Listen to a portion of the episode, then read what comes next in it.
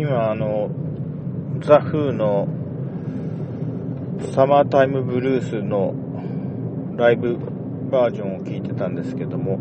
これ元歌は誰なんだっけ？よくわからないんですけども、はい、現在2012年9月16日夜です。さっきまであの、新潟市内のライブハウスで、あの、いくつかのバンドが出る、えー、こじんまりした、えー、ライブイベントを見ていましたけども、とってもいい気持ちで今帰る途中なんですけれども、で、iPhone で、iPhone の中のあの、なんだっけ、音楽、I、iPod 的に使ってる、これなんて言うんだろう、i、わからないですけど、まあ、要するに iPod 状態の部分で、あの、たまたまザ・フーのところを今再生してまして、あの、これ懐かしいのも時々いいですね。それで、うん、サマータイムブルース。これを最初に聞いた時のことが急に思い出されたんで今喋ってますけど、それはですね、うん、1978年くらいかな。うん、1978年だ。あの、東京、私、あの、新潟県内の高校を卒業しまして、え大学受験に失敗し、東京の予備校に通わせてもらったんですけども、で、えー、まあ、田舎者が東京に出るとどういうことになるかって、大抵わかると思うんですけど、まず遊びましたね まあ、あの、幸いなことに、翌年は合格できたんでよかったんですけど、今考えると、あの、そういう使い方で良かったのか、あの1年はと、つい思っちゃうんですが、まあいいでしょう。まあ今となったらどうしようもない。で、東京に行くとですね、いろんなね、あの、田舎ではないものがある。えー、その一つが、あの、田舎でもあるのかもしれないけど、あの当時こんなネットがなかったんで、東京でいろんな楽しいことがあるぞっていうのは、あの、あの、シティロードとかですね、ピアっていう雑誌ですね。ピアは今も会社としてありますけれども、も細かい字でびっちりといろんなライブとか、あの、ね、あの、落語から映画から、えー、音楽関係のライブから、うん、イベント、それからその、東京にあって田舎にないものっていうのはですね、あの、いわゆる名画座的な映画館ですね。えー、あの、過去の有名な作品をですね、えー、あの、やってるところ、それもあの、もう各私鉄、JR 沿線の、えー、沿線の駅から最寄りの映画館でこれがやってるなんていうのをその細かく丹念に見ていくと、まあもちろん交通費はかかるけど田舎とは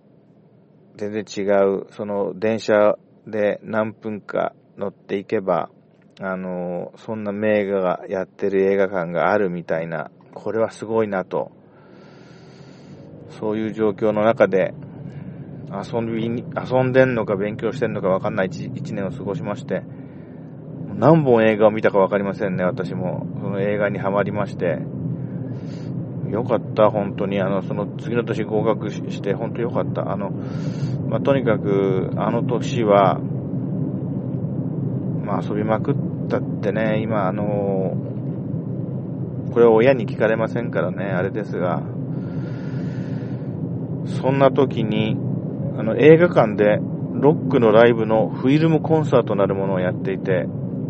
まあ、僕は、あの、レッド・ゼッペリンが当時好きだったので、レッド・ゼッペリンの、その、ライブを、ライブとかあと PV 的なものを編集した映画があってですね、もうタイトル忘れました。それともう一つが、その、平営っていう形で、あの、ウッドストックっていうロックフェスティバルが大昔あったんで、それの記録映画ですね。えー、それ、ウッドストックって何年のことだか私もよくわかんないんですけども、その1978年よりもさらに、はるかにさ遡った前のことだったとは思うんですけど、その中で、なんとかっていうグループも、バンド名忘れましたが、それがこの、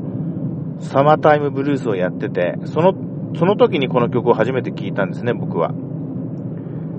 で、その時に、その、どこで聴いたかっていうとね、それは渋谷の、渋谷の映画館だったんですけど、もう、どの映画館だったかも忘れましたけど、あの、